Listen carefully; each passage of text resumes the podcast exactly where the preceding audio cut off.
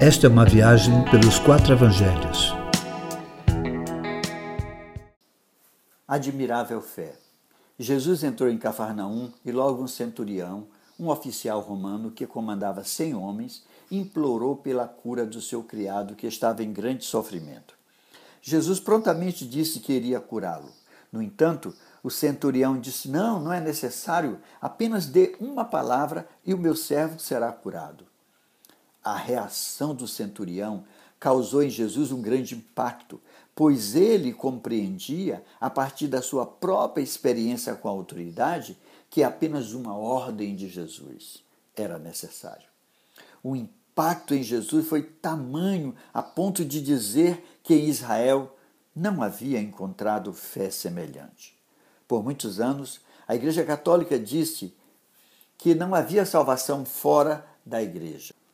Hoje, quem diz isso são muitos evangélicos, a ponto de crer que, se não estiver filiado a uma igreja evangélica ou não se tornar evangélico, não entra nos céus. O próprio Jesus afirmou que muitos virão do Oriente e do Ocidente, ou seja, de todos os lados, e se assentarão com os patriarcas mas os que se auto-intitulam filhos do reino estarão fora. Este encontro de Jesus com o centurião nos mostra efetivamente que fora dos muros da igreja pode haver gente com mais fé que impressione o nosso Mestre ainda hoje. É possível haver gente com mais fé dos que muitos que frequentam os nossos templos. Não somos detentores da relação com Deus. Não somos o caminho para Deus.